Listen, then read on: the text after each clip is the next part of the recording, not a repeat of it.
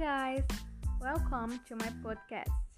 My name is Julia Vitória Farias Silva from class 9 to 1.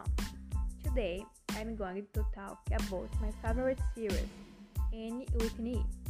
This series tells the story of Anne Shirley, Matthew Cuthbert, and Marilla Cuthbert.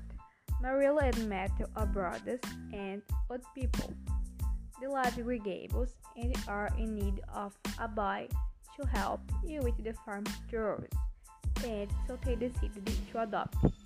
But in the place of boy came Anne, who was an orphan since she was a baby.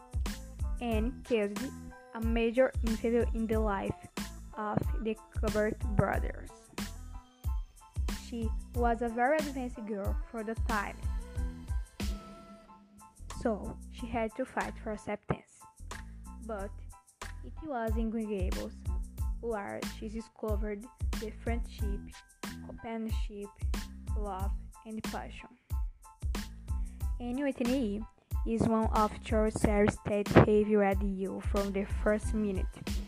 She teaches you valuable lessons and shows how we have power and can change the world with your voice. Please be sure to watch the series. I promise you will not regret it. Thank you so much for watching so far. I hope you liked it.